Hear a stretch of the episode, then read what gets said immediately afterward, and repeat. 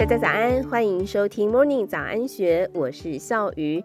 今天星期五，带您一起来听二战英雄戴斯蒙多斯的传奇故事。他因为是虔诚的基督教徒，坚持不拿枪上阵杀敌，而被任命为医护兵，派往太平洋战场。在血流成河的战场上，没有携带任何武器，奇迹般拯救了七十五名的同袍，成了冲绳战役的传奇英雄。一九一九年，多斯出生，从小上基督教学校，遵守每一个礼拜的安息日，奉行素食主义，反对一切暴力。经济大萧条的时候，他亲眼看见酒醉的爸爸差点枪杀姨丈，所以发誓绝对不碰武器。妈妈教他关怀助人，追随基督的信念。有一次，他听广播说公路发生了事故，急需要捐血抢救受伤的妇人，他就走了九公里到医院捐血。两天之后，听到需要更多的血，他就再走一遍。当美国珍珠港被袭击的时候，多斯在造船厂工作，船厂被征用，老板让他以造船工代替入伍，可以不上战场。但是他希望为国奉献，想去军医部门，但是被分到步兵受训。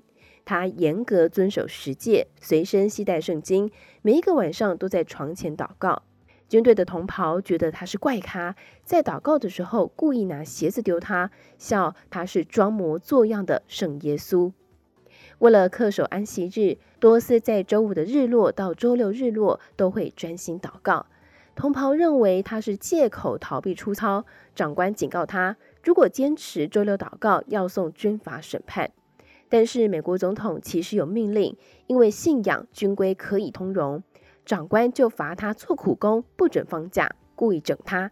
他受尽了屈辱，还是坚持不退伍。军队把他调到了医护单位。一九四四年三月份前往太平洋战区，他不顾危险，奋勇救援伤兵。出入日本狙击兵的射程区域，大家都说他疯了，但是子弹就是没有打中他。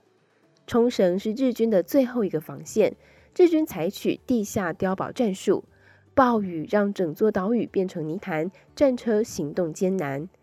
双方争夺的制高点是前田高地，美军称为钢之岭，高一百二十公尺，是易守难攻。美军打算先登顶。再往下炮轰地洞之内的日军，多斯与两位战友自告奋勇地爬上高地，架设绳梯。多斯在架设的时候，不知道为什么日本兵一发子弹也没有射，他还应战地记者的要求拍了一张照片。攻顶之前，队长叫他为大家祷告。当天他们摧毁日军九个碉堡，全队平安，就一个人受到轻伤。指挥部得到消息，还以为他们攻错了山顶。但其实日军是采用玉碎战法，也就是要先让美军上来，等到晚上再从深三层楼高的地下碉堡爬上来夜袭，基本上等同于神风特攻队一样，要跟美军同归于尽。在七天的战斗当中，美军撤退了九次，又一再攻顶。战火当中，多斯忙着救人，在敌军面前包扎队友，把他们扛回到安全的地方。用绳子绑好，一个一个垂降下来。他一个人在高地救人超过了十二小时，每十分钟就救一个人。他一个人在高地救人超过十二小时，每十分钟救一个人。每救完一个人，他就再向上帝祈祷：“神啊，让我再多救一个人。”一九四五年五月五号是多斯例行的安息日，这一天他救了至少七十五人。美军成功攻顶，他却受了重伤。一颗手榴弹炸飞他，弹片刺入他的大腿与臀部。他试着自救，自己先爬回安全地带。另一个狙击手打碎他的手臂，他却要军医先救别人。后来多斯被送回美国治疗，时任总统杜鲁门颁给他美军最高荣誉的荣誉勋章，赞赏他的英勇事迹。曾经想要把他赶出军队的上校，也感谢他拯救自己的命，说他是最勇敢的士兵。这个传奇动人的故事早就应该拍成电影，为什么等超过了五十年，电影才拍出来呢？再多好莱坞的人来争取，多斯都不卖他的故事。他不要出名，不要宣扬自己，这跟他的本质冲突。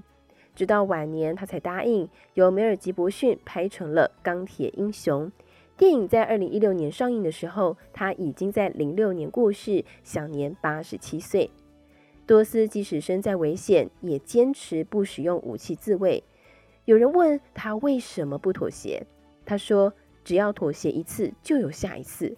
当世界分崩离析，我只想一点一点拼凑回来。”以上内容出自《金周刊》一千三百二十五期，更多详细资讯欢迎参考资讯栏。祝福您有美好的一天，我们明天见，拜拜。